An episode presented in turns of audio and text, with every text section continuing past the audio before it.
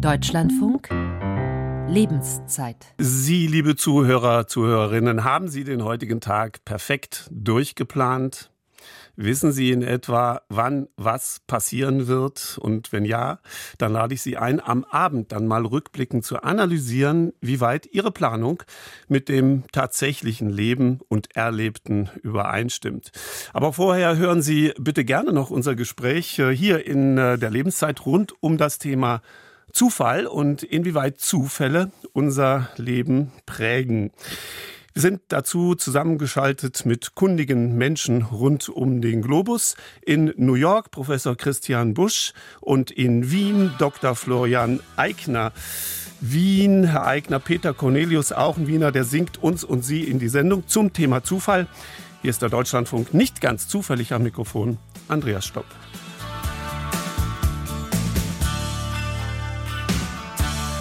Damals so unendlich viel Möglichkeiten gegeben, diesen Abend irgendwie mit Freunden zu verleben. Ich geh nicht gern ganz allein am Abend durch die Stadt. Doch damals hab ich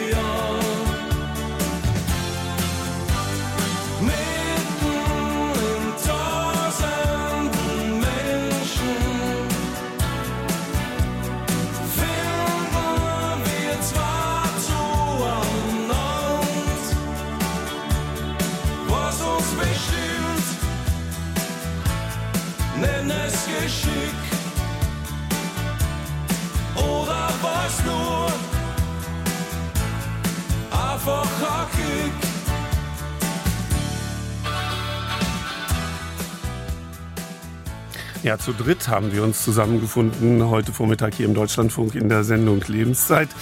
Gesprächspartner in Wien, Dr. Florian Eigner. Ehe ich Sie vorstelle, Herr Eigner, guten Morgen nochmal. Ist das Zufall, dass wir uns hier und jetzt äh, sprechen oder ist das Ergebnis einer lang geplanten Geschichte?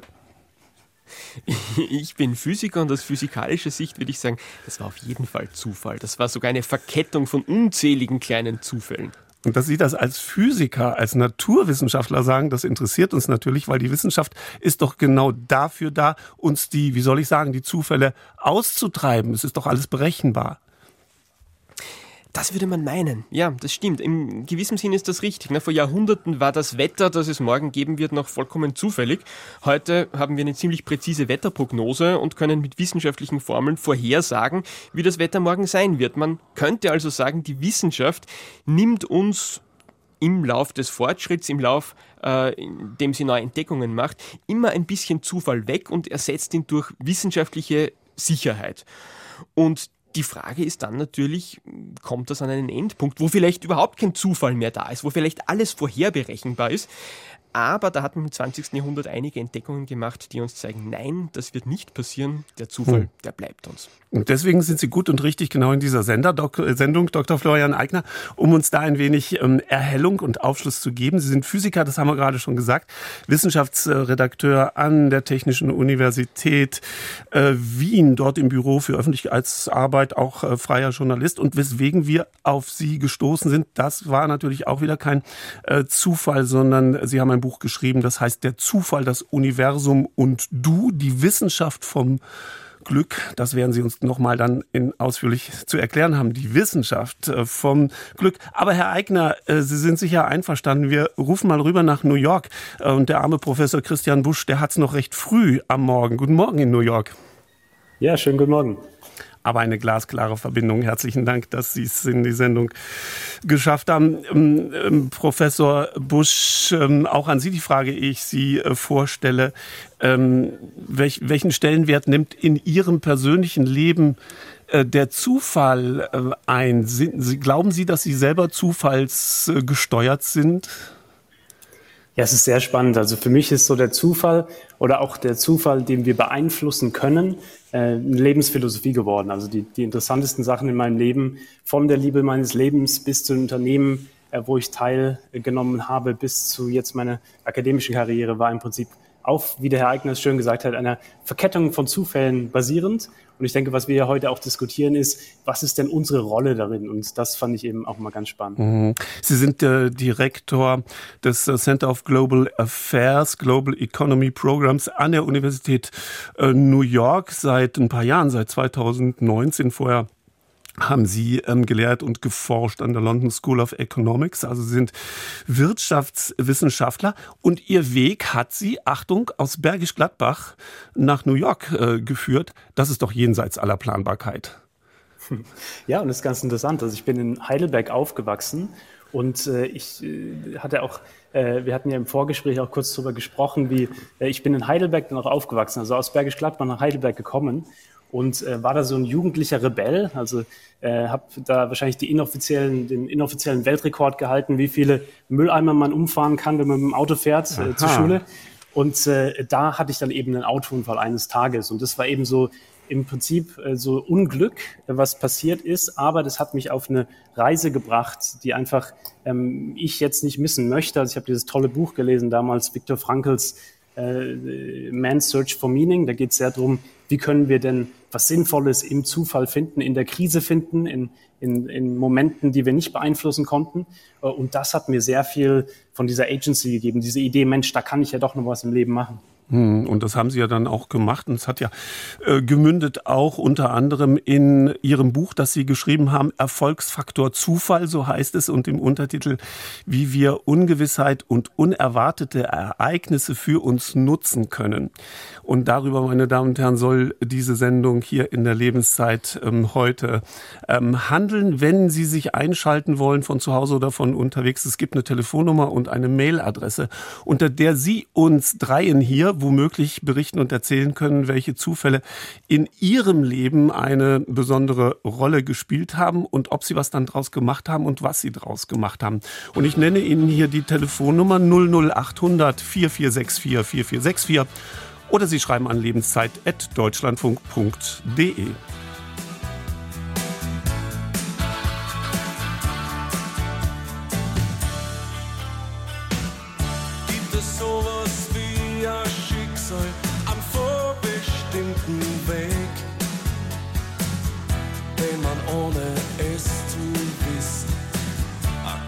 Leben lang geht?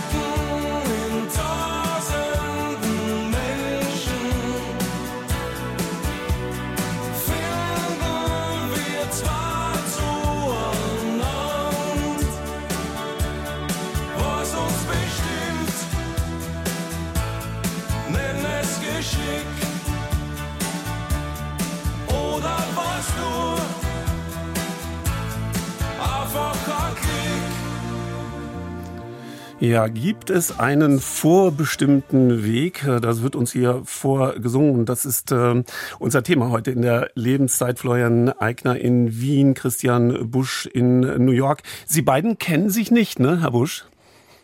Noch nicht, aber ich freue mich sehr auf unser Gespräch. Klang sehr spannend, was ich der mich auch. so macht.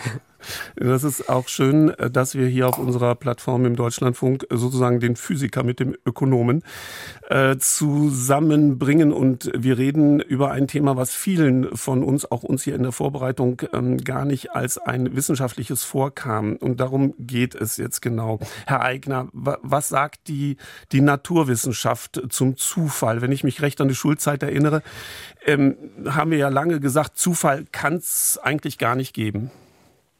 Das ist richtig. Das hat sich im Laufe der Zeit sehr, sehr stark gewandelt.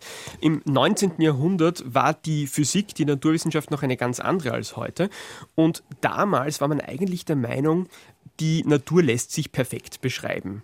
Es hat auch in vielen Bereichen wunderbar funktioniert. Wir können zum Beispiel mit mathematischen Formeln hervorragend berechnen, wie sich die Planeten bewegen. Und ich kann die Planetenbahn des Merkur auf viele Jahrtausende präzise vorhersagen. Es ist kein Zufall, wo sich der, äh, der Mars, der Merkur oder sonst ein Planet äh, irgendwann befinden wird. Das, das weiß man. Und damals im 19. Jahrhundert hatte man das Gefühl, nun, eigentlich ist das ja wohl mit allem so. Wenn wir uns das Universum vorstellen als Gewimmel von vielleicht kleinen elementaren Teilchen, die bestimmten Kräften gehorchen, dann muss ja irgendwie aus jedem Augenblick der nächste Augenblick zwingend folgen und aus dem wieder der nächste und somit ist der Zufall eigentlich ausgeschlossen. Und so gab es dann das berühmte Gedankenspiel vom Laplace'schen Dämon. Der äh, Philosoph Laplace hat gesagt, naja, wenn das so ist, dann stellen wir uns doch ein übermenschliches, übermächtiges Wesen vor, einen Dämon, der alles, was es im Universum gibt, mit perfekter Genauigkeit wissen und kennen kann. Und dieser Dämon kann auch, äh, kennt auch alle Naturgesetze und kann komplizierteste Berechnungen in kürzester Zeit lösen. So ein Dämon, sagte Laplace, könnte also aus dem wie die Welt momentan ist, jeden anderen Zustand der Welt zu jedem anderen zukünftigen Zeitpunkt sofort vorherberechnen. Das heißt, wenn mhm. der weiß, wie das Universum jetzt aussieht, dann weiß er automatisch auch, wie das Universum in tausend Jahren aussehen muss. Die Zeit hat für diesen Dämon überhaupt keine Bedeutung mehr, alles ist irgendwie gleichzeitig und Zufall gibt es nicht. Das war so das Weltbild der Aufklärung, ein Weltbild, das sich das Universum eigentlich wie ein Uhrwerk vorstellt, wo ein Zahnrad ins andere greift und alles vorherbestimmt ist. Aber heute sehen wir das in der Physik doch drastisch anders. Mhm. Nämlich wesentlich differenzierter, also zwischen der Position des 19. Jahrhunderts und der des 20. Nun, man hat auch äh, im Laufe der Zeit festgestellt, dass, den Zufall, dass, da, dass es den Zufall tatsächlich gibt in der fundamentalen Physik. Das waren zwei sehr, sehr entscheidende Punkte in der physikalischen Forschung. Der erste Punkt war die Entdeckung der Quantenphysik. Die Quantenphysik ist eine Theorie, die in gewissem Sinn anders funktioniert als andere physikalische Theorien. Sie hat nämlich den Zufall sozusagen in ihre Grundgesetze mit eingebaut. Ein quantenphysikalisches Experiment kann ich zwar vorher berechnen, ich kann genau sagen, mit welcher ja. Wahrscheinlichkeit welche mögliche äh, Ergebnisse sichtbar werden, aber ich kann prinzipiell nicht sagen, was passieren wird. Zum mhm. Beispiel ein Atom kann zerfallen. Das ist ein schönes Beispiel für ein Quantenexperiment. Ich habe ein radioaktives Atom und das zerfällt irgendwann. Aber auch wenn ich alles über dieses Atom weiß, was ich überhaupt was es zu wissen gibt, kann ich nicht sagen, wann es zerfallen wird. Das mhm. ist Zufall. Mhm. Ne, Herr Eigner, beziehungsweise umgekehrt, Herr Busch, Sie grätschen jederzeit rein, wenn Sie was ergänzen, rückfragen oder beitragen möchten. Ähm, Herr Busch, bei Ihnen ist es ja so, und das bin ich unseren Hörerinnen und Hörern noch schuldig äh, zu erklären, Sie sind internationaler Experte für Innovation und zielorientierte äh, Führung. Ähm, Sie haben ja in London und in New York ein Jahrzehnt lang ähm, mit Forschung verbracht. Wie unerwartete Momente unser Mindset ähm, beeinflussen oder verbessern. Und das gehört auch noch ähm, zu Ihrer Persönlichkeit. Sie stehen auf der Thinkers 50 äh, Radarliste der 30 Denker. Das ist eine Liste von Denkern, die die Zukunft am ehesten gestalten werden. Klingt auch schon wieder so ein bisschen technisiert, weil wenn ich sage, die Zukunft gestalten, da ist da doch eigentlich auch relativ wenig Platz für die Anerkennung, dass irgendwo auch Schicksal, Zufall, Glück, Bestimmung in einem Lebenslauf eine Rolle spielt? Und das ist genau die spannende Frage. Also das im Prinzip, ja, wenn wir überlegen, wie können wir eine Zukunft gestalten, die wir nicht genau vorhersagen können. Ich glaube, der Eigner hat sehr schön gesagt, dass selbst wenn man weiß, dass man hoffentlich leben wird in fünf Jahren, wie genau man leben wird, ist ja nicht äh, sichergestellt. Und was eben unsere Forschung äh, sich sehr anschaut, ist so im Prinzip dieses Paradox, dass oftmals in unserem Leben der Zufall eine riesige Rolle spielt, ja, wie wir vielleicht die Liebe unseres Lebens finden oder unsere neue Innovation oder unser Unternehmen, unseren Mitgründer. Aber dass, wenn man dann wirklich darauf zurückschaut und es wirklich dekonstruiert, dass wir sehen, Mensch, wir hatten eine aktive Rolle da drin. Also ein Beispiel, ähm, äh, stellen Sie sich vor, Sie haben äh, erratische Handbewegungen wie ich, äh, dann verschütten Sie viel Kaffee. So, äh, stellen Sie sich vor, Sie sind im Café und Sie unerwarteterweise verschütten Sie Kaffee auf die Person neben Ihnen und die Person guckt Sie ganz böse an, aber Sie haben das Gefühl, Mensch, da könnte was sein. Sie, Sie wissen nicht genau was, haben einfach nur das Gefühl, da könnte was sein. Jetzt haben Sie ja einige Optionen. Eine Option ist, Sie sagen nur, Mensch, äh, tut mir leid, gehen nach draußen und überlegen sich, Mensch, was hätte denn passieren können? Hätte ich mit der Person gesprochen? Option zwei wäre, Sie fangen die Konversation an und die Person wird die Liebe Ihres Lebens oder was auch immer. Der Punkt mhm. ist, Ihre Reaktion auf das Unerwartete, was Sie aus dem Zufall machen, hat den Zufall dann im Prinzip zu dem Ergebnis geführt. Und da haben wir eben sehr viel in unserer Forschung, wir arbeiten sehr viel auch mit Unternehmen beispielsweise, die äh, überlegen, wie können wir denn diesen Muskel für das Unerwartete bauen, sodass wir auf der einen Seite planen können, dass wir auf der einen Seite sagen können, wir wissen, wo, wo es hingeht, also dass die Leute auch wissen, Mensch, wir sind da hier, da, da gibt's was, was wir zusammen machen, aber auf der anderen Seite auch für das Unerwartete bereit sind. man kann trainieren, tolle, ja, entschuldigen Sie, dass ich äh, da rein, man kann also trainieren, einen Zufall positiv erstmal zu erkennen und dann positiv zu nutzen? Genau, genau. Und da gibt's äh, ganz tolle Praktiken. Also vielleicht äh, zwei Praktiken. Äh, kurz eine, die mir, die ich super spannend finde, ist, ist im Prinzip äh, das äh, Serendipity Spotting. Also wie kann man innerhalb von Unternehmen, innerhalb von Teams nach dem Unerwarteten Ausschau halten und es nicht nur als negativ ansehen, weil wir sehen ja oftmals den Zufall als, als was Negatives an, was uns aus der Bahn bringt, was unseren Plan ein bisschen davon wegnimmt, was wir eigentlich machen wollten. Aber oftmals, wenn man dann zurückschaut, ist der Zufall ja auch was, was uns dann vielleicht zu was sogar Besserem gebracht haben, was wir nicht mal uns vorstellen konnten. Und äh, ein Beispiel, also äh, hier äh, ist die Kartoffelwaschmaschine. Na, die Kartoffelwaschmaschine ist äh, vor ein paar Jahren ein Unternehmen, die produzieren Waschmaschinen und äh, andere Haushaltsgeräte, eines der größten Unternehmen der Welt. Und die haben alle Anrufe bekommen von, von Bauern. Und die Bauern meinten, Mensch, eure blöde Waschmaschine, die bricht hier immer zusammen. Warum bricht die Waschmaschine zusammen? Ja, wir probieren unsere Kartoffeln drin zu waschen und es klappt gar nicht. Ja, das bricht ja alles zusammen hier. Was würden wir normalerweise sagen? Wir würden wahrscheinlich sagen, Mensch, wasch deine Kartoffeln nicht da drin. Auch unser Plan sagt, dass man keine Kartoffeln in der Waschmaschine wäscht, also wasch sie nicht da drin. So, was das Unternehmen gemacht hat, war das Gegenteil. Sie haben gesagt, Mensch, das ist unerwartet. Hm. Aber es gibt ja wahrscheinlich viele Bauern in der Welt, die ein ähnliches Problem haben.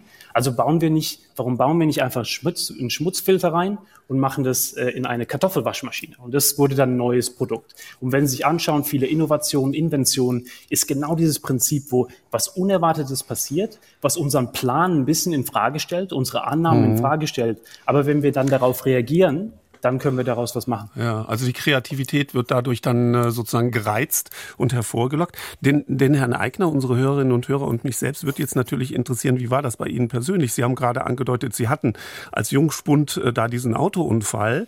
Der hat sicherlich ja bei, Ihnen was ausgelöst. Haben, haben Sie damals schon was Positives daraus machen können? Ja, es war ganz interessant damals. Also ich hatte eben diesen Unfall. Äh, es war im Prinzip, also ich bin in vier Autos reingeknallt. Alle Autos waren komplett kaputt, meins auch. Ich werde auch nicht vergessen, der Polizist, der dann zum Unfallsort kam, der meinte, Mensch, der lebt ja noch. Und äh, wissen Sie, diese Idee, dass ich äh, tot sein sollte, das ist mir ziemlich im, im Sinne geblieben. Äh, und ich habe mir da viele Fragen gestellt, so nach dem Motto, Mensch, wenn ich gestorben wäre, wer wäre zu meiner Beerdigung gekommen, äh, wen hätte es interessiert, hat es irgendwie einen Sinn gegeben? Und damals hatte ich im Prinzip nur de deprimierende Antworten. Und das hat mich mhm. eben auf diese Sinnsuche gebracht. Aha. Und was ich da eben spannend fand und ähm, äh, eben nach diesem Viktor Frankl Buch auch, äh, habe ich mir sehr viel überlegt, Mensch, was gibt mir denn eigentlich Sinn? Was, was, was ist es denn? Und ich habe äh, gesehen, was mir richtig viel Sinn gibt, ist Ideen zu verknüpfen, Menschen zu verknüpfen und dann so diese, diese Verknüpfungen, die davon mhm. kommen. Und mhm. ähm, da habe ich eben dann in meiner Karriere als Unternehmer und später in Akademie, was ich spannend fand, war, dass überall, egal wo ich hingegangen bin, von Kenia, Mexiko, äh, New York, egal welcher Kontext, die erfolgreichsten, spannendsten Leute, die hatten was gemeinsam. Und zwar, dass die immer intuitiv Serendipity kreiert haben, dieses, dieses unerwartete Glück, wo Leute immer ein bisschen gesagt haben, Mensch, der ist ja ein bisschen glücklicher als andere, die ist ja ein bisschen glücklicher als andere, äh, Glückspilz und so weiter.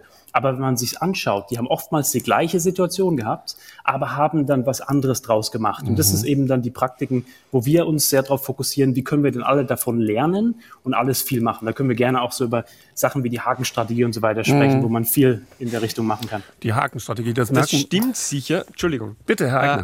Äh, das, da haben wir aber jetzt ein Problem, das man noch berücksichtigen muss. Und das ist die Möglichkeit von, von Selection Bias. Äh, wenn Sie jetzt äh, besonders erfolgreiche Leute anschauen und dann überlegen, was macht die denn erfolgreich, ähm, dann kann es sein, dass man da einen Fehler macht. Äh, nämlich, äh, es gibt vielleicht andere Leute, die ein ähnliches Mindset hatten wie die und aber nicht erfolgreich waren und deswegen schauen sie sich nicht an. Das heißt, man selektiert jetzt schon mal eine bestimmte Gruppe der Bevölkerung, nämlich die Erfolgreichen, und sucht dann nach Eigenschaften, die diese Leute verbindet, ohne aber mh, zu untersuchen, ob diese Eigenschaften nicht vielleicht bei anderen Leuten auch sind. Also ich glaube, das ist wissenschaftlich gesehen ein bisschen schwierig. Man macht da immer, äh, stellen Sie sich vor, wir haben einen dunklen Wald und äh, wenn man durch diesen Wald geht, wird man von Wölfen gefressen manchmal. Und ob man von Wölfen gefressen wird oder nicht, äh, das ist reiner Zufall.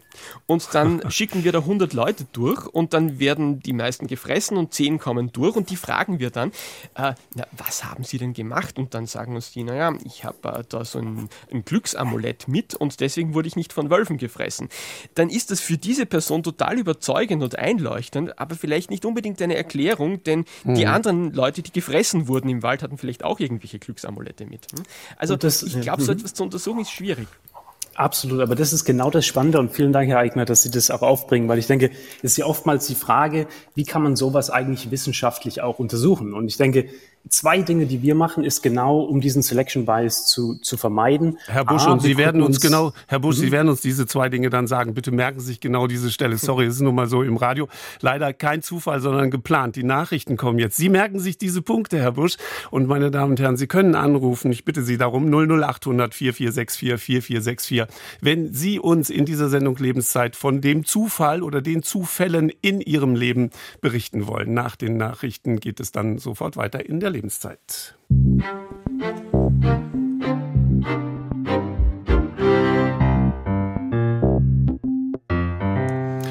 Jenseits aller Planbarkeit, wie Zufälle unser Leben prägen. Das ist das Thema unserer heutigen Sendung. Zu Gast Dr. Florian Eigner, Physiker, Wissenschaftsredakteur an der TU in Wien und äh, Professor Christian äh, Busch von der Universität New York. Herr Busch, ich habe Sie gerade rüde unterbrechen müssen. Es war eine ähm, interessante Stelle, an die ich mich nicht mehr erinnere.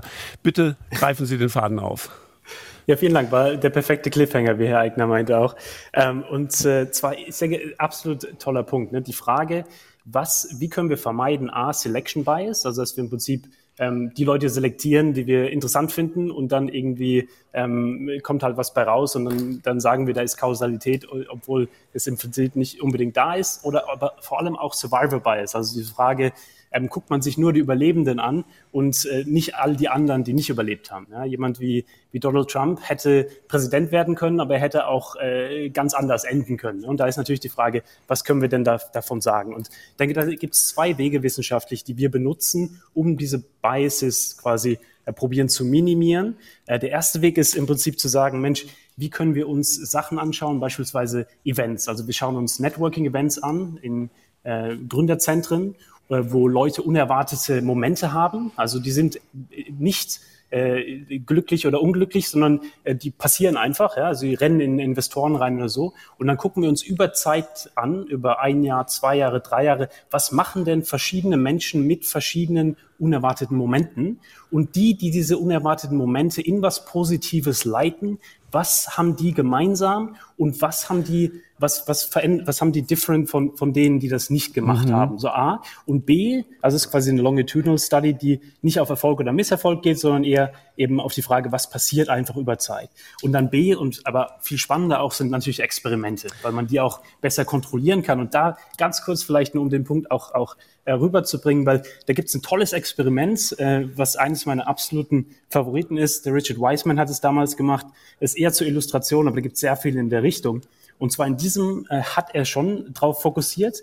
Wer sind denn, oder würde ich auch gerne die, die Leute vielleicht im Publikum, könnte man fragen, wer von Ihnen bezeichnet sich denn als Glückspilz, Glückspilzin? Und der, der Grund, warum diese Frage wichtig ist, ist, dass Leute, die sich als Glückspilze bezeichnen, äh, haben die Tendenz, glücklicher im Leben zu sein, nicht weil Hokuspokus, Abracadabra, sondern wie sie die Welt anschauen. Und in diesem mhm. einen Experiment haben sie beispielsweise Leute genommen, die sich als Glückspilze bezeichnen, also Leute, die sagen, ja, doch, ab und zu passieren da ganz gute Sachen, und mhm. Leute, die sich als Pechvögel bezeichnen, also Leute, die sagen, Mensch, ähm, ich bin immer irgendwie in Unfällen, passieren immer schlimme Sachen, alles ist immer schlecht. Und dann nehmen die einen von beiden und sagen, okay, gehen Sie die Straße runter, setzen Sie sich ins Café, nehmen Sie einen Kaffee und dann haben wir unser Interview, unsere Konversation. Was sie denen nicht sagen ist, dass die ganze Straße lang und im Café gibt's versteckte Kameras. Vor dem Café liegt äh, Geld, also eine, ja. äh, eine Pfundnote. Und dann drinnen im Café gibt's nur einen Platz, der frei ist, neben diesem Geschäftsmann, der große Träume äh, verwirklichen kann. Mhm. Die, der Glückspilz, die Glückspilzin geht die Straße runter, sieht das Geld auf der Straße, nimmt es auf, geht in den, ins Café, äh, bestellt sich einen Kaffee, setzt sich neben den Geschäftsmann. Die haben eine Unterhaltung und potenziell, das wissen wir nicht, aber potenziell kommt da eine Möglichkeit bei raus. Aha, das Der ist also- Pechvogel, also, ja. Pechvögelin, ganz kurz vielleicht, die, die geht die Straße runter, sieht das Geld nicht, äh, tritt einfach drüber, setzt sich neben den Geschäftsmann, ignoriert den Geschäftsmann und das war's. Und am Ende des Tages fragen sie beide, Mensch, wie war denn euer Tag? Und der Glückspilz sagt, Mensch, war super. Ja, ich habe Geld in der Straße gefunden, habe einen neuen Freund gefunden und potenziell eine Möglichkeit. Pechvogel sagt, hm. Mensch, nichts passiert heute. Und das können sie, sie können Leute in die gleiche Situation packen, aber die haben ganz andere Outcomes. Aha. Das kluge Ergreifen eines Zufalls. Jetzt wollte ich Herrn Eigner an der Stelle eigentlich was fragen, geht aber nicht, weil meine Regie mir gerade signalisiert, wir haben eine Glückspilzin äh, telefonisch hier in der Sendung. Das ist Frau Bayer aus Rheinfelden. Frau Bayer, guten Morgen. Guten Morgen zusammen. Sie sind glücklich. Was ist Ihnen passiert? Hat ein Zufall eine Rolle gespielt? Ähm, ja, ich hatte jetzt aus zwei Gründen angerufen. Ich habe zufällig eingeschaltet in eure Sendung. Aha. Und mir ist vor drei Tagen, also ziemlich aktuell, auch ein Zufall passiert. Äh, kurz zur Vorgeschichte. Ich sammle des Öfteren Müll mit einer Müllzange, also so Plastikabfall, der in den Wiesen liegt oder in den Bächen. Darum rufe ich auch an, um das ein bisschen in die Köpfe zu bringen. Und ich hatte eben am Dienstag vor, noch Müll zu sammeln bei mir in der Straße, weil am Mittwoch gelber Sack war und ich den gelben Sack noch voll machen wollte. Noch kurz, ich habe kleine Kinder, bin den ganzen Tag über nicht dazu gekommen, erst abends in der Nacht im Dunkeln. Und ähm, ich hatte schon im Vorfeld gesehen, dass irgendeiner Styropor, Füllmaterial, ganz vieles kleines Zeug in eine Wiese über 20 Meter verstreut hatte und ähm, habe schon gedacht, oh je, das wird ja was. Habe mir Handschuhe mitgenommen, meine Müllzange, die Stirnleuchte, bin los, habe McDonalds-Abfall, andere Verpackungsmaterialien gesammelt. Der Sack war noch nicht besonders voll. Dann kam mir gerade der Gedanke in den Kopf, oh je, jetzt kommt gleich die Stelle mit diesen tausend, mit diesem Supergau an Styroporkügelchen in hohem Gras und allem. Und da war gerade der Gedanke, dann schaue ich auf den Boden und das hätte ich sonst nicht gesehen, wenn ich nicht Müll gesammelt hätte, sehe ich einen 10-Euro-Schein. Diese Geschichten gibt es ja von allen Leuten, die Geld finden. Mhm. Dann gucke ich, weil ich ja an sowas auch nicht so glaube, an so Zufälle und gerade der Gedanke und so, sehe ich den 10-Euro-Schein und denke mir ganz amüsiert, ach, was für ein Zufall. Gerade mache ich mir Sorgen, äh, irgendwie, dass jetzt diese Stelle kommt und dann dieser 10-Euro-Schein so nach dem Motto, der zweite Gedanke von mir, ja, mach das, du schaffst es, hier kriegst du sogar was dafür. Ähm, mhm. Ich habe auch noch nie so Geld gefunden beim Sammeln von Müll. Also Sie, Sie interpretieren das quasi als Belohnung äh, ja, für, für halt Ihren Einsatz? Ja, das war halt der Gedanke dann in dem Moment. Ich habe halt sonst beim Müllsammeln auch noch nie Geld gefunden. Und jetzt mhm. kam eben gerade, also der Zufall war eigentlich, dass ich gerade denke, oh Gott, jetzt kommt gleich die Stelle mit dem Supergau an Styropor in Unmengen über 20 Meter. Und dann sehe ich den Schein. Dann stecke ich ihn halt amüsiert ein, gehe weiter, packe die Handschuhe aus und sammle. Und da war ich über eine Stunde dran ja. mit der Stirnleuchte in der hellsten Stufe. Und gerade als ich fertig war, hört die Stirnleuchte mit der hellsten Stufe auf zu leuchten, sondern schaltet eins runter, sodass ich nicht mehr viel sehe. So nach dem Motto, so, jetzt bist du fertig und ich war auch gerade fertig. Es waren halt diese zwei Zufälle. Und natürlich, dass ich heute jetzt gerade eure Sendung höre. Und natürlich will ich dazu noch sagen, dass jeder Mensch sowas natürlich auch gleich auf sich selbst bezieht. Aber zwei Gründe, warum ich eben anrufe, mhm. eine Zufallsgeschichte und die ökologische Geschichte und auch Motivation für die Leute. Sammelt Müll, dann findet ihr ja, Geld. Jetzt haben Sie kompakt einiges rübergebracht. Ja, ja. Ähm, Frau Bayer, Herr Eigner, wollen Sie das äh, kommentieren? Hier hat ja jemand, äh, sagen wir mal, ist positiv aufgenommen und äh, ist beflügelt im Leben. Das ist wunderschön. Ich, ich finde das ganz toll. Und äh, das ist auch eine schöne Geschichte, die uns illustriert, wie das funktioniert. Also ich habe noch nie einen 10-Euro-Schein gefunden, irgendwo am Boden. Ähm, aber das ist auch leicht zu erklären, weil ich äh, gehe auch nicht mit Stirnlampe nachts herum, um äh, Müll aufzusammeln. Äh, deswegen passiert mir das nicht. Äh, ist auch nur fair, ja, weil es toll ist, wenn jemand Müll aufsammelt und wenn man auf diese Weise dafür belohnt wird, ist das natürlich sehr erfreulich. Wunderschön. Aber äh, klar, also das Ereignis selbst, einen 10-Euro-Schein zu finden, ist zufällig, aber ob wir uns äh, in eine Situation begeben, in der die Wahrscheinlichkeit besteht oder nicht, das ist halt jedem selber überlassen. Und äh, ich glaube, solche Geschichten kennt jeder. Ähm, ah, mir fällt da immer ein, ich, ich hatte mal ein, ein sehr interessantes, zufälliges äh, Erlebnis. Und zwar, es wird alle vier Jahre die Fields-Medaille vergeben. Das ist die größte Auszeichnung der Mathematik. In einer Weltkonferenz wird da äh, verkündet, wer diese höchste Auszeichnung bekommt. Und ähm, das war vor einigen Jahren in, in Seoul in Südkorea. Und ich hatte einen Urlaub gebucht in Seoul und habe gedacht, das wäre doch toll, wenn ich da gerade dort bin, auf der anderen Seite der Welt. Äh, und ich war damals junger Wissenschaftsjournalist und habe gedacht, ich könnte doch schauen, wer diesen äh, Preis gewinnt und dann diese Person gleich interviewen. Das wäre doch hervorragend. Hm? Hab dann ein bisschen recherchiert, bin drauf gekommen, das ist vollkommen hoffnungslos, denn die ganze Welt will den Fields-Medaillen-Preisträger interviewen und äh, es wäre mühsam und es wäre sich auch terminlich schlecht ausgegangen. Äh, ich habe somit dann äh, diese Hoffnung begraben, den Fields-Medaillen-Preisträger mhm. zu treffen und habe ganz normal Sightseeing gemacht in Seoul. Ich ne? wette, der Zufall hat dazu geführt, dass Sie ihn getroffen haben. Und dann tippt mich jemand auf der Schulter an und sagt, entschuldigen Sie, könnten Sie nicht ein Foto von mir machen? Ich drehe mich um und das ist der Herr Heirat, der Fields-Medaillen-Preisträger. Ich war etwas verdattert, habe ein Foto von ihm gemacht, das war sehr schön. Gut, analysieren wir diese Situation mal. Hm? Es ist ein gewaltiger Zufall, äh, dass mir das passiert ist. Aus meiner Perspektive. Aber aus einer äußeren Perspektive eigentlich auch wieder nicht, denn es gibt unzählige berühmte Mathematiker, die in der Welt herumlaufen und äh, mit Leuten Kontakt aufnehmen, die werden nur meistens mhm. nicht erkannt. Ja? Also hätte der jemand anderem auf die Schulter getippt, dann hätte er einfach nicht gewusst, wer das ist und es wäre keine interessante ja. Geschichte geworden. Aha, aha. Also äh, in dem Sinn, es kommt natürlich auf uns an, ob wir aus einer Situation eine Zufallsgeschichte werden lassen, die man dann weitererzählt. Mhm. Äh, Frau Bayer. Ja, ja bitte, ganz kurz noch, Frau Bayer. Ja, ich habe dann am Abend eben durch das Amüsement dann auch noch nachgegoogelt, ein bisschen nach Zufall, bin auf Harald Lesch, sehr guter Mann, gestoßen, der mir auch noch was über den Zufall und Unschärfe-Relation von Heisenberg erzählt hatte. Und der meinte ähm, zum einen, dass eigentlich alles seinen Grund hat und man alles eigentlich, wenn man, wenn man alles beobachten würde, könnte man alles zurückverfolgen, verfolgen, woher es kommt und alles hat seinen Grund, alles bis zum Urknall, einmal das. Und ähm, eben, dass man eigentlich nie den Impuls eines Teilchens und den Ort gleichzeitig bestimmen kann.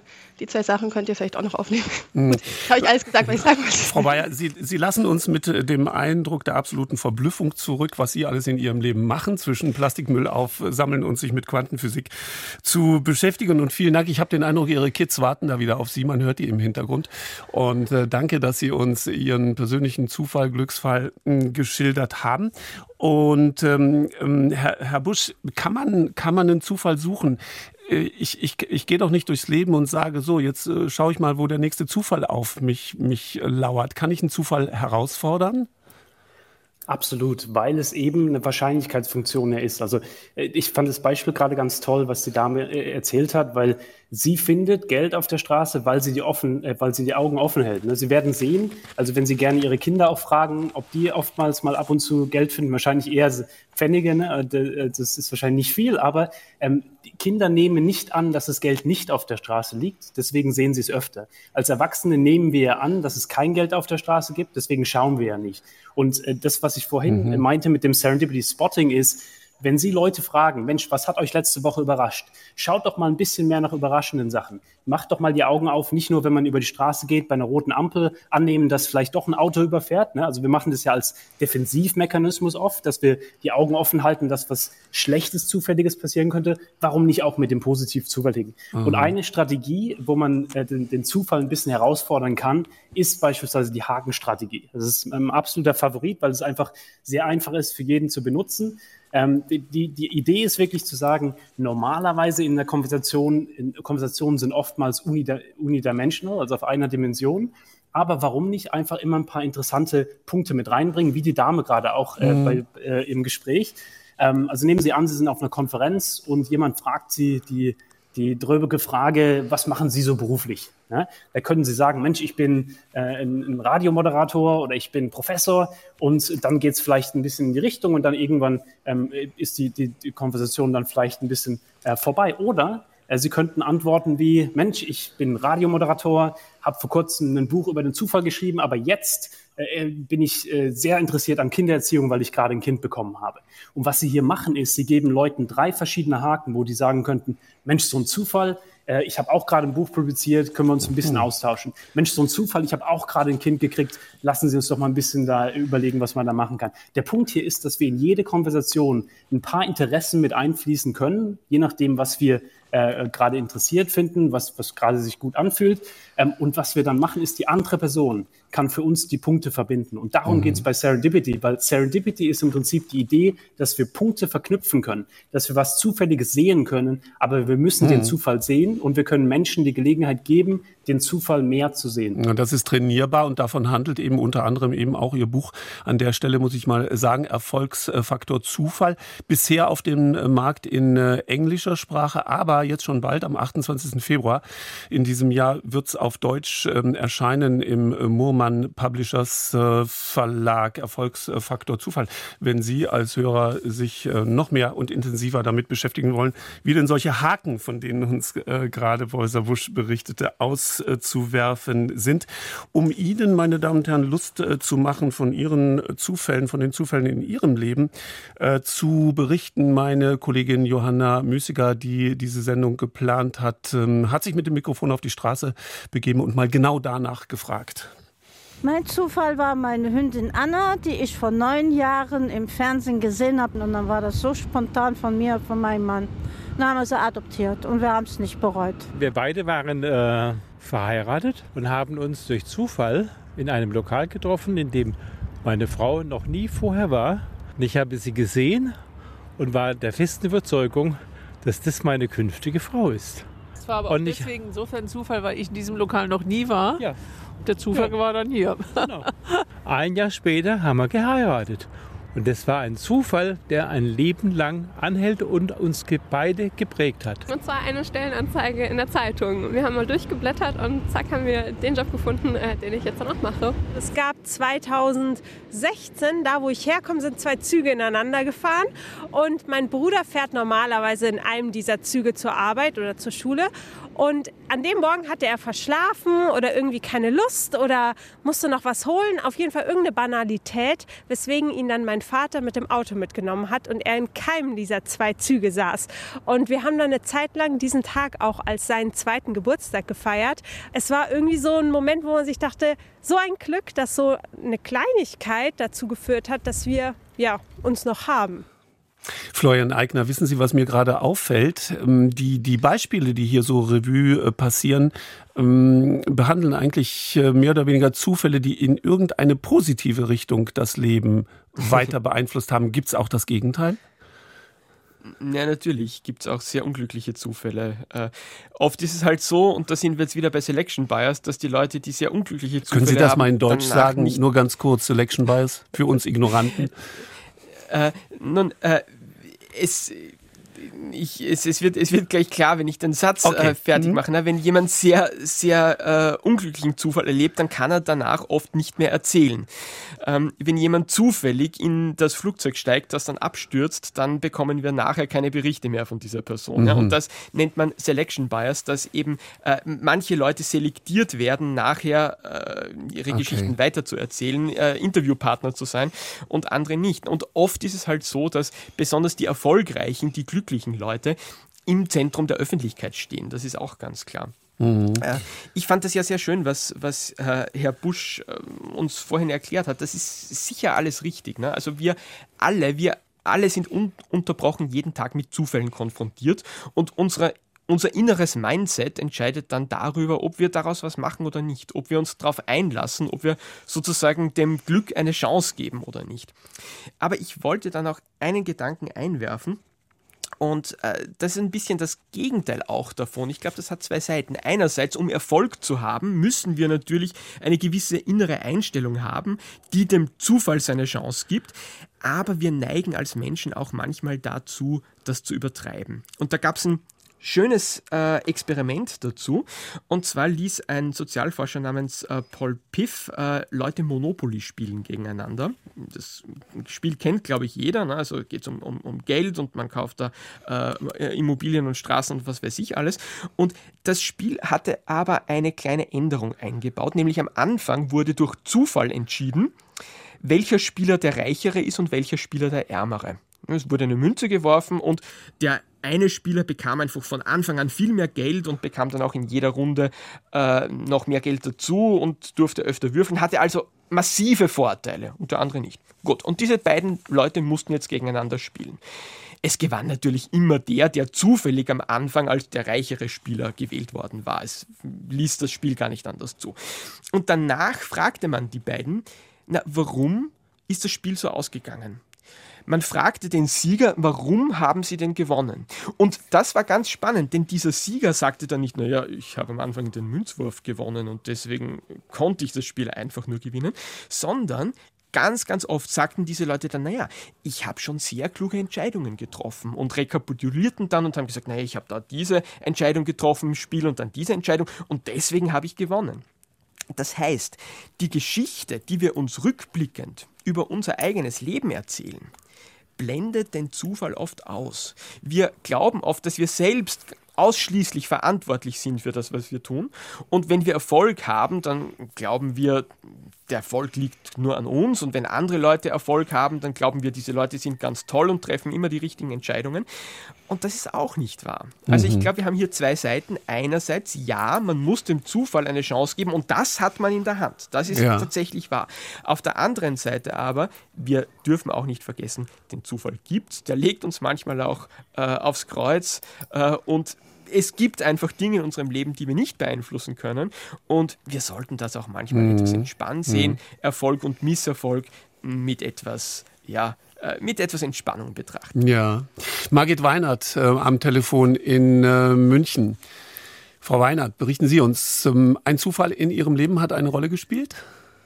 Ja, nicht nur einer, sondern ganz viele natürlich. Ähm, ein, einen, den ich hier rauspicken möchte, ist der, warum ich heute unterwegs bin als Wirtschaftspsychologin und High-Risk Industries Medizin und Luftfahrt in der Kommunikation unterstützen kann. Ich habe nämlich schon vor 30 Jahren nach einem wissenschaftlichen Tool gesucht, das ähm, ich mit meinem Mann, der Mediziner ist, äh, hier Ärzten äh, angedeihen lassen kann. Wir haben in Deutschland nichts gefunden und mussten als Familie 2007 nach Neuseeland ziehen, um das zu finden. Witzigerweise, also wir haben es dann nicht mehr gesucht, äh, sind wir innerhalb von einer Woche beide auf ein wissenschaftliches Tool gestoßen, das auch bei der NASA genutzt wird. Mhm. Dieses Tool, in diesem Tool haben wir uns ausbilden lassen und jetzt kommt äh, der Serendipity, der zweite Serendipity-Moment. Äh, ich habe am Strand eine Familie kennengelernt, die auch nach Neuseeland ausgewandert war. Der Mann war Wissenschaftler. Wir sind ähm, wieder zurückgezogen nach Deutschland, nach München.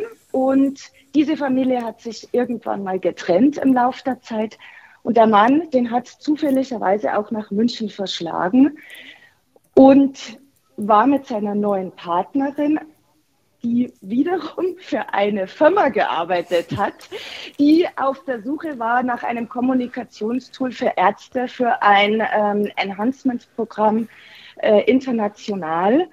Und äh, ja, wie es der Zufall so wollte, kannte jetzt diese ähm, Partnerin uns über den Mann aus Neuseeland und äh, seit 2015 hm. begleiten wir jetzt international diese äh, tolle Truppe an Inspiring äh, Doctors. Und ja, wir werden äh, übrigens auch bald in New York sein, Herr ah. Busch. Ah, so ein Zufall äh, dann. Also, das heißt, aus einem letztendes, wenn man den Kern da nimmt, aus einem harmlosen kostenlosen Strandbesuch ist etwas entstanden, was das Leben dann weiterhin prägte. Ähm, Herr Busch, äh, Zufall zulassen, das haben Sie uns schon erklärt, ihn auch dann beim, beim äh, Schopf äh, packen, aber doch irgendwie, dass dieser Zufall dann im Leben von Frau äh, Weinert, die wir gerade gehört haben, eine Rolle gespielt hat, das ist doch auch wiederum Zufall. Das konnte äh, kein Mensch wissen. Wer lenkt denn da dieses Geschick? Absolut. Und ich denke, das ist ja das Spannende. Bei Definition wissen wir nicht genau, wann der Zufall passiert, wie er passiert, aber wir wissen, dass in unserem Leben Zufälle passieren werden und wir können eben einen Muskel dafür bauen. Also, mhm. ähm, und was ich eben spannend fand, war, was der Eigner vorhin gesagt hat, ne, so dieser, dieser Matthew-Effekt, diese Idee, dass die Reichen also die, die schon beispielsweise viel Glück haben, haben auch mehr Glück in der Zukunft, ne? weil einfach das Basisniveau höher ist von allem, was sie machen. Die haben Zugang zu anderen Leuten, zu anderer äh, Education und so weiter. Das ist alles klar. Also da gibt es natürlich diese systemische äh, äh, Sache und da müssen wir natürlich auch dran arbeiten beispielsweise, dass wir sagen, man muss Leuten äh, beispielsweise in, in weniger privilegierten äh, Kontexten auch helfen, beispielsweise diese Möglichkeiten äh, zu bekommen. Mhm. Und dann gleichzeitig, und was ich spannend finde, ist, also viel unserer Arbeit beispielsweise ist in extrem ressourcenbeschränkten äh, äh, äh wie beispielsweise in, in Kenia in verschiedenen äh, äh, Dörfern, wo im Prinzip es gibt nicht viel Infrastruktur, die eigentlich dann den positiven Zufall behilflich ist. Und trotzdem gibt es ein paar, die mehr haben als andere. Und was wir dann eben ein bisschen probiert haben herauszufinden, ist, was ist denn hier der Unterschied zwischen denen, die ein bisschen mehr davon haben und die, die ein bisschen weniger haben, in verschiedenen Kontexten. Und das ist eben was, was ich denke, was spannend mhm. für Hörer auch sein könnte, dass man sich wirklich überlegt in seinem eigenen Leben. Und ich denke, da hat der Herr Eigner einen guten Punkt. Es geht ja nicht, also ich denke, es ist immer schön, wenn wir, wenn wir, wir haben ja verschiedene Geschichten der Serendipität und die sind immer ähm, inspirierend und das, das ist auch, auch, auch super schön, weil das uns ja natürlich verbindet. Und gleichzeitig ist natürlich die, die spannende Frage, was ist dann ja. das Muster dahinter, das Pattern? Also beispielsweise, wenn sich jeder zu Hause fragt, Mensch, wenn ich Serendipität im Leben hatte, also zufällige Momente, was war meine Rolle darin? Und wenn ich die vergleiche, was sind denn die Sachen, die ähnlich vorkommen in jedem Male, als ich den Zufall genutzt habe? Kann ich davon mehr machen? Aber auch, und das ist viel wichtiger natürlich, in den Fällen, wo es passieren hätte können, aber es ist nicht. Beispielsweise, Sie waren in einem Meeting, Sie hatten die unerwartete Idee, aber Sie haben sie nicht ins Meeting reingebracht, weil Sie mhm. ähm, mhm. Fear of mhm. Rejection, mhm. weil Sie Angst hatten, zurückgewiesen zu werden und so weiter und so weiter. Da wissen Sie ja, Serendipität hätte passieren können, können. aber sie ist ja. nicht passiert, weil Sie sich zurückgehalten haben. Und so diese Muster zu verstehen, dann können wir anfangen, an diesen, an diesen Mustern für uns selber auch zu arbeiten. Herr Busch, dass es Ihnen nicht gleich so geht äh, wie gerade, wir müssen raus in äh, die Nachrichten. Äh, es schreibt Heiner Krien, weil wir zufällig auf den gleichen Zug nach Hause warteten, haben wir heute vier gemeinsame Kinder und feiern am 2. Juni unseren Hochzeitstag. Gleich geht's weiter. Deutschlandfunk Lebenszeit Und diese Sendung ist eine Sendung, in der Sie, meine Damen und Herren, Hörerinnen und Hörer, zu Wort kommen sollen. Jetzt in Gestalt von Herrn Kararas aus Aachen. Haben Sie auch von Zufällen zu berichten, Herr Kararas? Ja, mehrmals. Und dann möchte ich also über drei berichten, die mein Leben äh, wirklich beeinflusst hatten. Das erste hat sich also ungefähr 50 Jahre vorher abgespielt. Da war ich also noch Student äh, in einem Haus, wo auf jeder Etage waren also möblierte Zimmer. Und da habe ich also mit meinem Zimmernachbarn beschlossen, wir gehen ins Kino. Es gab damals sehr viele Kinos, es gab drei Filme, wir haben uns für einen entschieden. Und das war äh, Pech, weil also dann Gott schlecht war. Dann haben wir gesagt, okay, bevor wir dann ins Bett gehen, dann gehen wir mal also dann in die Kneipe einen trinken, direkt neben dem Haus, wo wir wohnten. Und wie der Zufall es fiel, da war ein Bekannter von meinem Zimmernachbarn da und der hatte Besuch bekommen aus einer anderen Stadt. Äh, naja, und äh, das ist letzten Endes so gekommen. Da habe ich also meine zukünftige Frau kennengelernt und ein paar Jahre später waren wir verheiratet.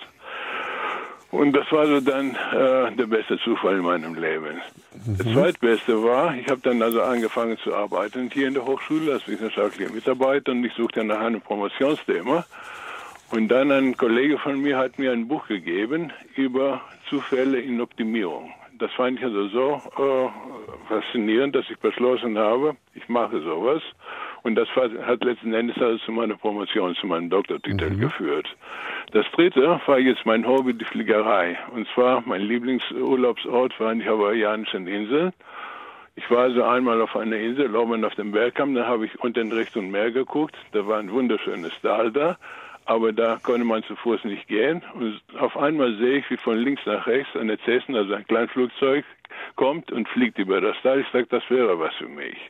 Aber ich habe mich noch nicht entschlossen. Nach zehn Minuten kommt das Flugzeug in die andere Richtung und innerhalb dieser zehn Minuten habe ich also beschlossen, du machst einen Flugschein. Den habe ich dann auch jetzt hier in Aachen gemacht.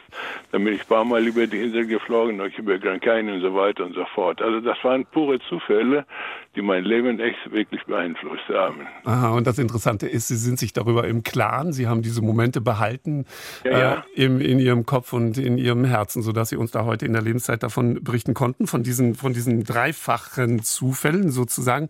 Herr ja. Karas, äh, vielleicht zu banal. Spielen Sie Lotto? Nein. Das Ach so, nicht. ja, dann möchte ich sagen, also als ich Student war, dann äh, einmal die Woche wurde die Zimmer gereinigt und die Frau hat mich also einmal überzeugt, fünf Mark, nee, nee, die Hälfte von fünf Mark zu investieren. Ich habe ihnen einen Gefallen gemacht und seitdem nie wieder lauter gespielt. Mhm, mhm. Ich frage deswegen, weil einige Hörerinnen und Hörer hier mal richtig konkret wissen wollen, wie führe ich den, den Zufall in meinem Leben so weit, dass ich im Lotto gewinne. Ich danke Ihnen aber erstmal, Herr Kararas, nach Aachen, ja. dass Sie uns berichten haben und äh, viel Glück über den Wolken mit äh, Ihrem Flugzeug und Ihrem Flugschein. Ähm, Herr Eigner, Herr Busch, äh, hier schreibt mir Thomas äh, Zneimann, äh, der nicht angerufen werden kann, weil er in Freiburg arbeitet in der Werkstatt für Seiteninstrumente und gerade Geschäftszeit ist. Jedenfalls, ein Mann betet jeden Abend zum lieben Gott um einen Lottogewinn. Viele Jahre lang passiert nichts. Beim ungefähr tausendsten Gebet tut es einen Donnerschlag. Der Blitz fährt herab und eine mächtige Stimme brüllt, du Vollidiot, kauf dir doch endlich ein Los. Herr Eigner, wie ist das mit dem Lottospielen? Viele Menschen wollen diesen Zufall, ich gewinne da einen Sechser, herbeiführen. Ähm, warum trifft es so wenige Menschen, dass dieser Zufall äh, Realität wird?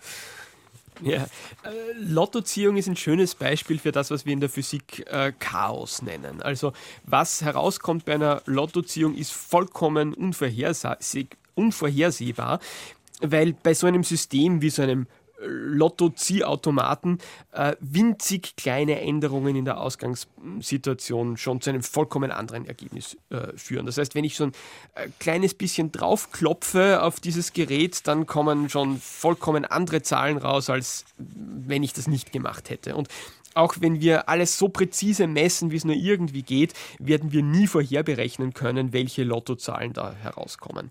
Also das Lotto spielen, die, das Glück im Lotto kann man nicht überlisten, da gibt es einfach keine Möglichkeit. Ähm, es sei denn, man spielt Jahrtausende lang. Irgendwann wird die Wahrscheinlichkeit eintreten. Und das ist richtig. Ich spiele selber manchmal Lotto und dann äh, fragen mich die Leute immer, du bist doch Physiker, du weißt doch, dass das dumm ist, dass man das nicht machen soll, dass man dann immer mehr Geld verliert als gewinnt. Warum machst du das? Und ich erkläre dann immer, dass äh, das für mich nicht der Punkt ist. Natürlich, wenn ich jetzt mein, äh, meine finanzielle Situation verbessern möchte, dann ist es ziemlich dumm, Lotto zu spielen. Das ist keine gute Strategie. Wenn ich aber sage, na gut, das kostet 1,20 Euro und ich kaufe damit, dass ich dann zwei Tage lang überlegen kann, was ich mit dem Geld tun würde, wenn ich gewinnen würde. Und das macht mir Freude, dieser Gedanke. Dann ist dieser 1,20 Euro vielleicht gut investiertes Geld. Also in der Situation kann es durchaus rational nachvollziehbar sein, Lotto zu spielen. Mhm. Herr Busch, was raten Sie? Den Zufall herausfordern, ruhig mal ein Gewinnspiel machen? Naja, also äh, da ist ja wirklich eine Wahrscheinlichkeitsfunktion im Sinne von zu Ihrem Punkt. Ne? Wenn Sie mehr Tickets kaufen und länger spielen, wird es ein bisschen wahrscheinlicher, aber äh, bleibt natürlich sehr mm. unwahrscheinlich. Und da mm. deswegen bin ich auch so ein großer Fan und ich denke, das ist halt auch wichtig, da den Unterschied zu machen zwischen bloßem Zufall, also einfach Sachen wie ich verschlafe morgens und nehme nicht das Flugzeug, was abstürzt, ähm, was natürlich bloßer Zufall ist, wo es eher passiv ist, aber es ist natürlich ein toller Zufall ähm, versus Serendipity, wo wir aktiv was machen, wie bei der Kartoffelwaschmaschine mhm. und, und so weiter. Und ich denke, das ist halt so die spannende Differenzierung. Was ist unsere eigene Rolle und können wir im Prinzip uns bewusst werden, welche Kriterien wir entwickeln können, die es wahrscheinlicher machen, dass wir mhm. eben über den bloßen Zufall hinweggehen. Aber jetzt haben Sie uns das vorhin erklärt mit dem Haken, also dieser, dieser Technik, äh, wie ich einen Zufall äh, positiv nutzen kann. Äh, gibt es denn, und ich werde von Hörerinnen und Hörern aufgefordert, Sie da mal zu fragen, gibt es eigentlich auch verpasste Zufälle, also wo ich erkenne, da liegt vielleicht eine Chance drin, aber ich ergreife sie nicht? Ja, hier, hier kann ich äh, Nikolaus Taleb so ein bisschen paraphrasieren. Es gibt einen riesigen Friedhof natürlich von, von den Zufällen, die wir nicht genutzt haben und von den Ideen, die dann nicht äh, passiert sind.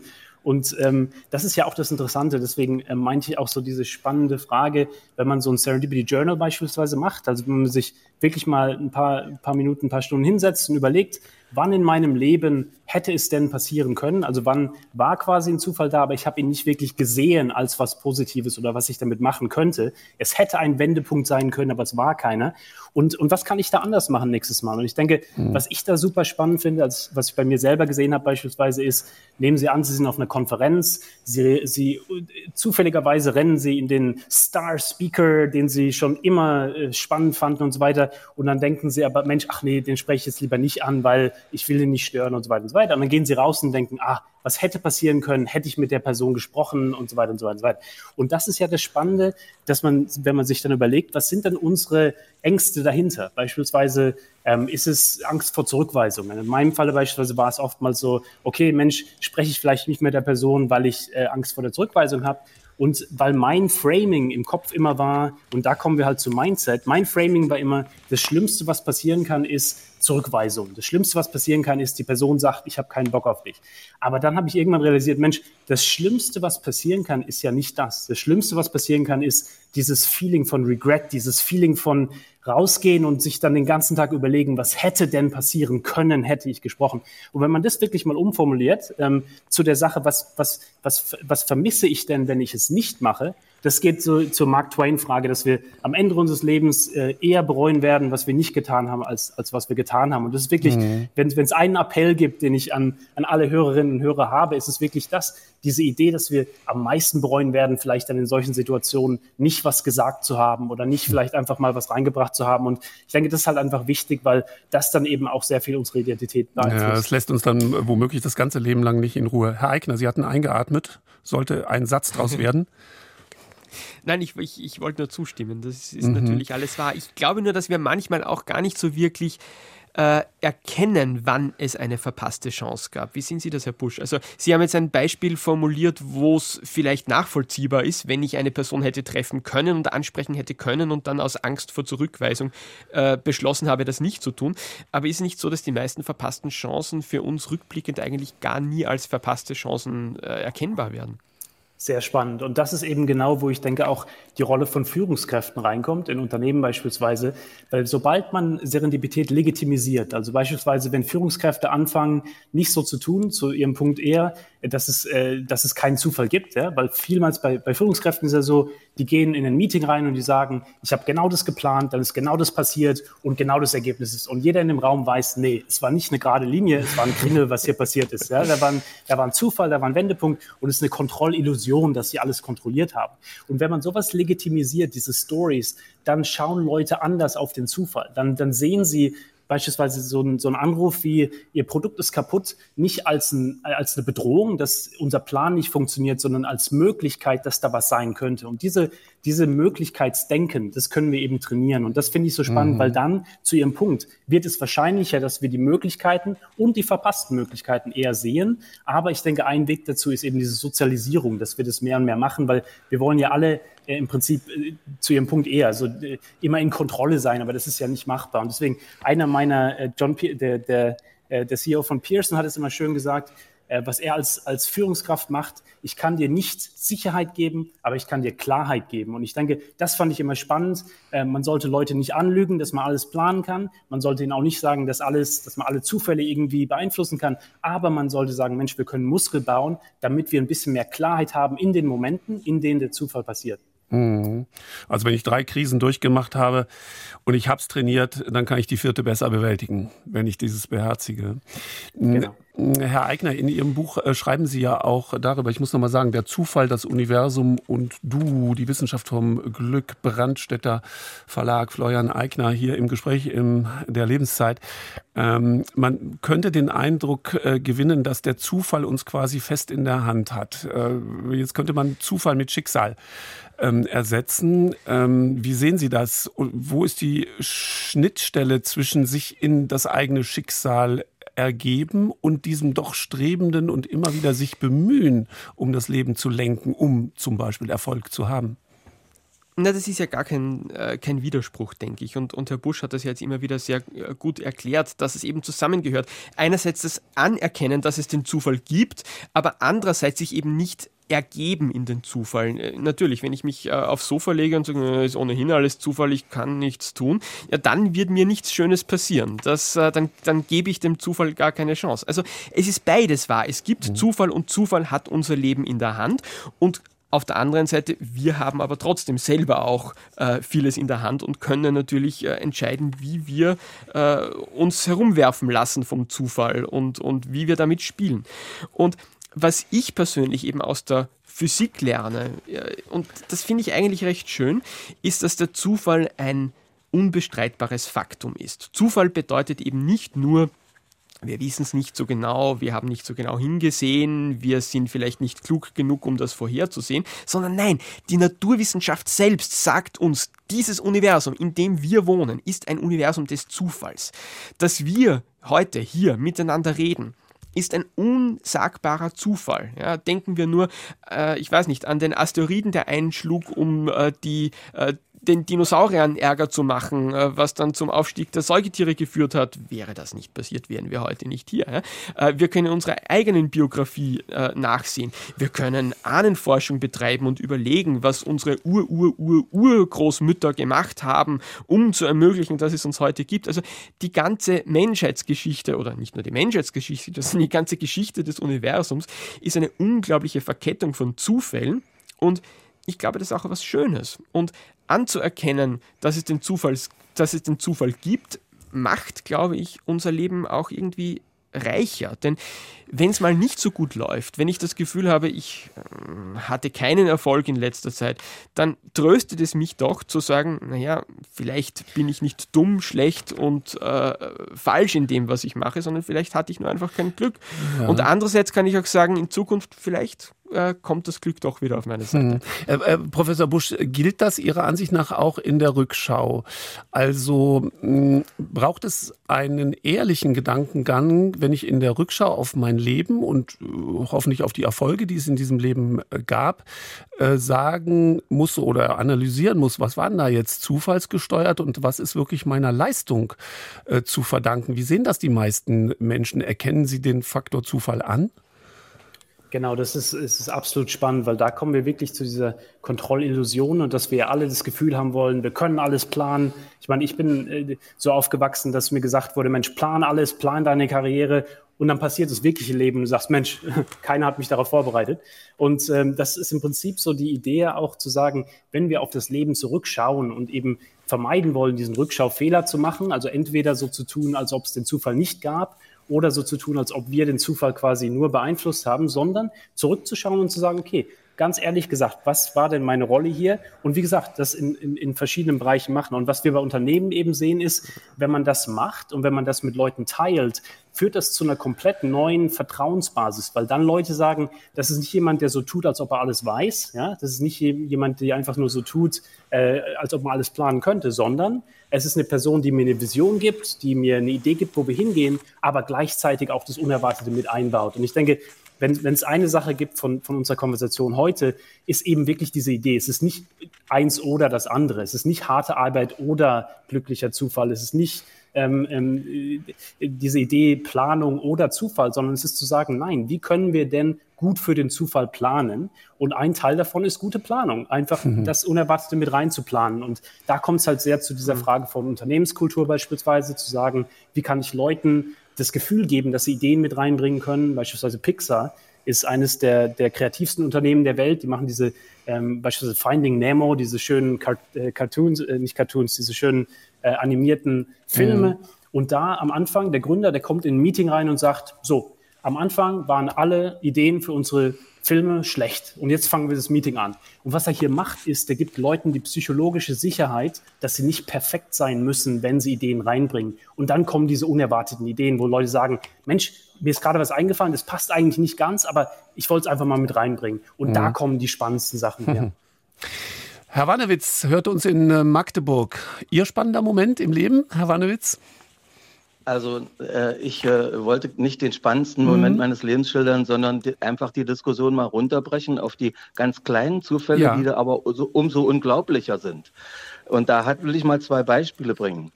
Äh, und zwar äh, passiert mir sowas immer häufiger und ich denke, das ist so unwahrscheinlich, äh, unwahrscheinlicher als ein Lottogewinn, da, ob das wirklich noch ein Zufall ist oder ob da höhere Dinge eine Rolle mitspielen, an die ich eigentlich nicht glaube.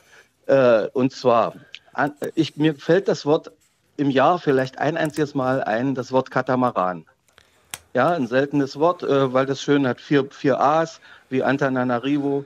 So, und eine Minute später lese ich auf Seite 1 in der Tageszeitung das Wort Katamar Katamaran. Kann doch kein Zufall sein.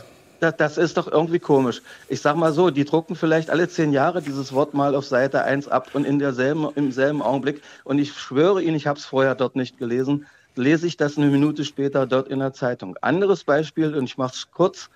Äh, ich kaufe mir in Leipzig in einem bibliophilen Geschäft eine Seite äh, mit dem Sütterlin-Alphabet. Einfach weil ich mich für Sprache und Typografie und so weiter interessiere. So, eine schöne ausgedruckte Seite. Ja, und ich komme nach Hause mit dieser Seite. Da kommt mein Sohn aus der Schule. Papa, wir haben heute das Sütterlin-Alphabet gelernt. Äh, wissen Sie, da bin ich fast hinten rübergefallen. Hm. Äh, und ich kenn, kannte den Lehrplan nicht. Mein Sohn kannte das vorher nicht. Ich, ich schwöre Ihnen Stein aufs Bein, wir haben es nicht gewusst. Äh, äh, und es war wirklich ein reiner Zufall. Und meine Frage ist jetzt sozusagen zum Zusammenhang von Zufall und Wahrscheinlichkeit. Äh, sind das denn noch Zufälle oder was ist da los? Hm. Wer möchte antworten? Sehr gerne, weil das ist eine Diskussion, die ich vor kurzem hatte, ähm, ist Christian Busch hier, äh, eine Diskussion, die ich vor kurzem hatte mit Bernhard Beitmann. Der hat ein tolles Buch geschrieben über Synchronizität. So diese Idee, von, von diesen bedeutsamen Momenten im Leben, über die ähm, Freud, äh, äh, Freud und andere äh, geschrieben hatten und Carl Jung vor allem auch.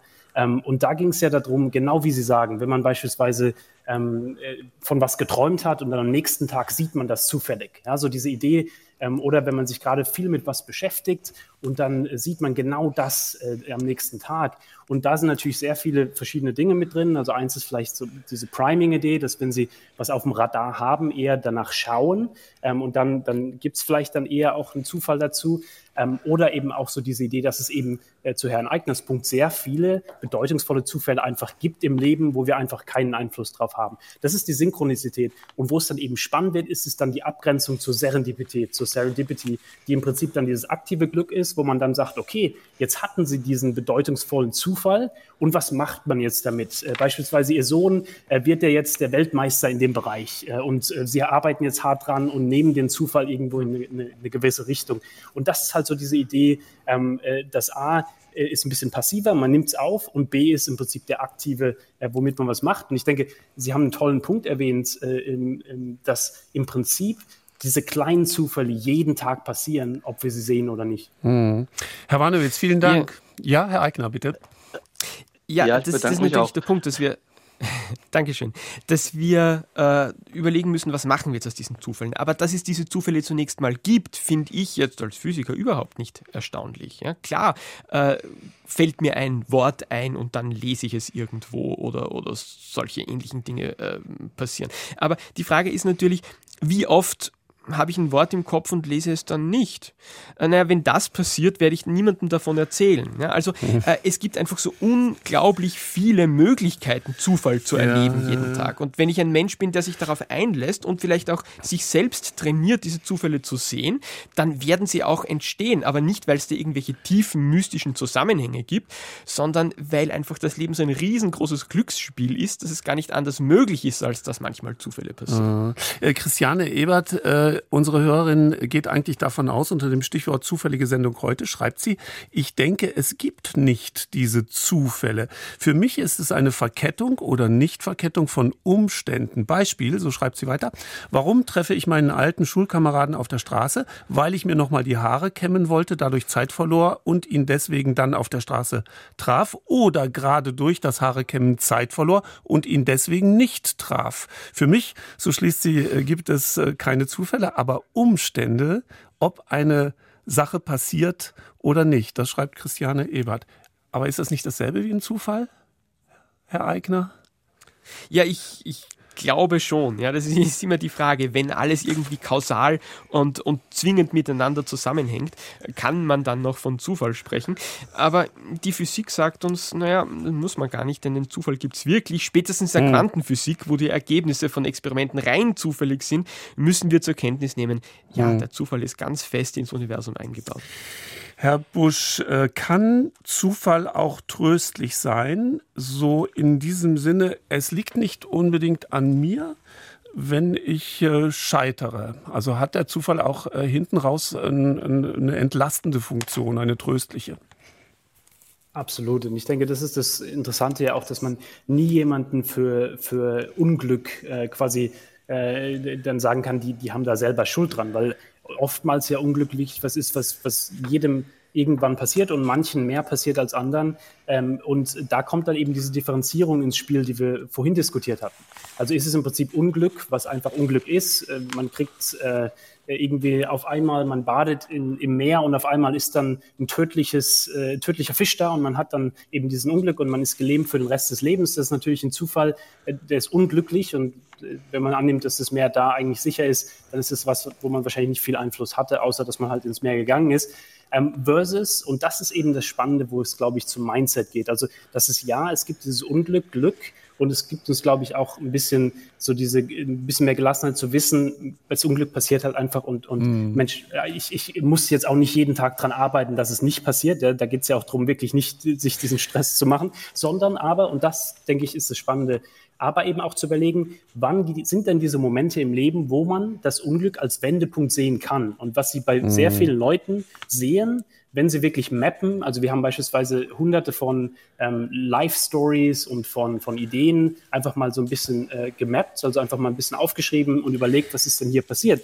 Und dass eben mhm. viele Leute, wenn sie in solchen Wendepunktsituationen sind, dann eben diese Frage sich stellt, und da kommt der Viktor Frankl ins Spiel, definiert mich die Situation oder definiere ich die Situation? Und diese Frage der Handlungsfähigkeit, das ist ja unsere Freiheit. Das ist, wo es wirklich dann auch das Lebenslebenswert Und macht. das haben wir jetzt nochmal auch gut verstanden. Ähm, Professor Busch, äh, sein Buch erscheint demnächst äh, Ende Februar auf äh, Deutsch. Ähm, ja, wir kriegen so viele Zuschriften, dass ich Ihnen sogar teilweise mit Fotos, Hochzeitsfotos, wo sich zwei Menschen unbedarft miteinander getroffen haben, können wir jetzt alles leider nicht mehr erklären. Ein, ein Wort, ja oder nein. Erst der Physiker, Herr Eigner. Zufall. Ist das eigentlich nur ein anderer Name für die Unerklärlichkeit der Welt? Es ist eine ganz bestimmte Art von Unerklärlichkeit, würde ich sagen. Und für mehr reicht es nicht. Professor Busch aus New York, ja und nein. Also es ist äh, beides. beides. Für mehr reicht die Zeit leider nicht. Ich danke Ihnen beiden sehr, sehr herzlich äh, nach Wien. Äh, Dr. Florian Eigner nach New York, Professor Dr. Christian Busch. Ihnen, meine Damen und Herren, für Ihren Input und für Ihre interessanten Impulse, die Sie in diese Sendung gegeben haben. Hier kommt jetzt Umwelt und Verbraucher. Am Mikrofon für diese Lebenszeit verabschiedet sich bis nächsten Freitag Andreas Stopp.